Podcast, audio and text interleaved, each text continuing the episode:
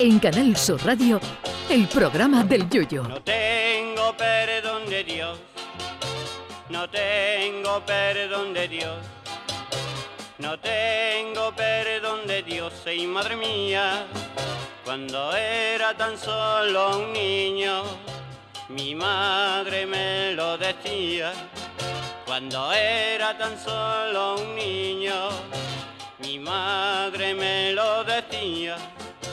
No tengo perdón de Dios, no tengo perdón de Dios, no tengo perdón de Dios. Perdóneme usted, madre mía. En la Biblia se habla de los hombres de poca fe, pero como ya estamos con la paridad, tenemos que empezar también a hablar de mujeres de poca fe. Lejos quedan ya aquellos tiempos en que las mozas ingresaban en los conventos y estos estaban repletos de novicias y hermanas más veteranas. Pero los tiempos han, traído también una falta de vocación, lo que ha llevado a casos como el del convento de Ronda en Málaga, que está buscando de urgencia dos monjas para evitar que el Vaticano ordene su cierre, porque allí hay menos gente que en la despedida de soltero de Adán. Las monjas del convento de las Carmelitas Descalzas son las guardianas de la mano incorrupta de Santa Teresa de Jesús, reliquia que tendrán que devolver a Castilla-León si no llegan nuevas monjas. Pero el que no se consuela es porque no quiere, porque las hermanas carmelitas descalzas deben saber que la profesión de monja no es la única que está en horas bajas. Buscando en internet he encontrado otras profesiones que no cuentan con mucha gente en su gremio. Por ejemplo, una de ellas es el de niñero de osos panda en el Centro Chino de Protección e Investigación del Panda Gigante, niñero, de, osos panda, uh. buscan a personas mayores de 22 años para alimentar a las crías de panda, darles cariño y velar por su higiene y limpieza de su hábitat.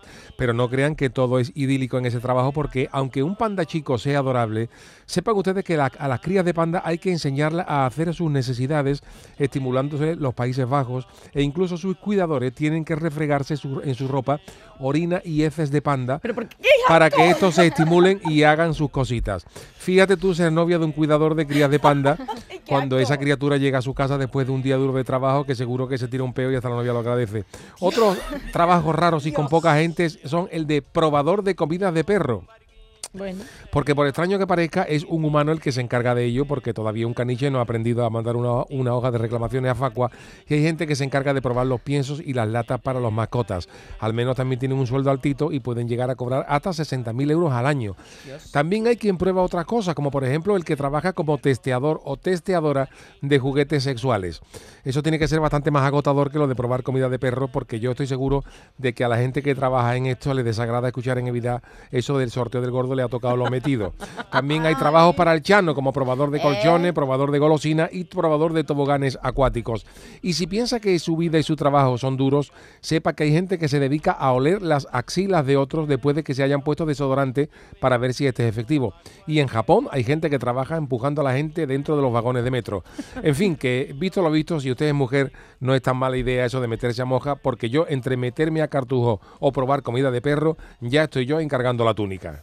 Ay, mi velero, velero mío. Canal Sur Radio. Llévame contigo a la orilla del río. El programa del yoyo.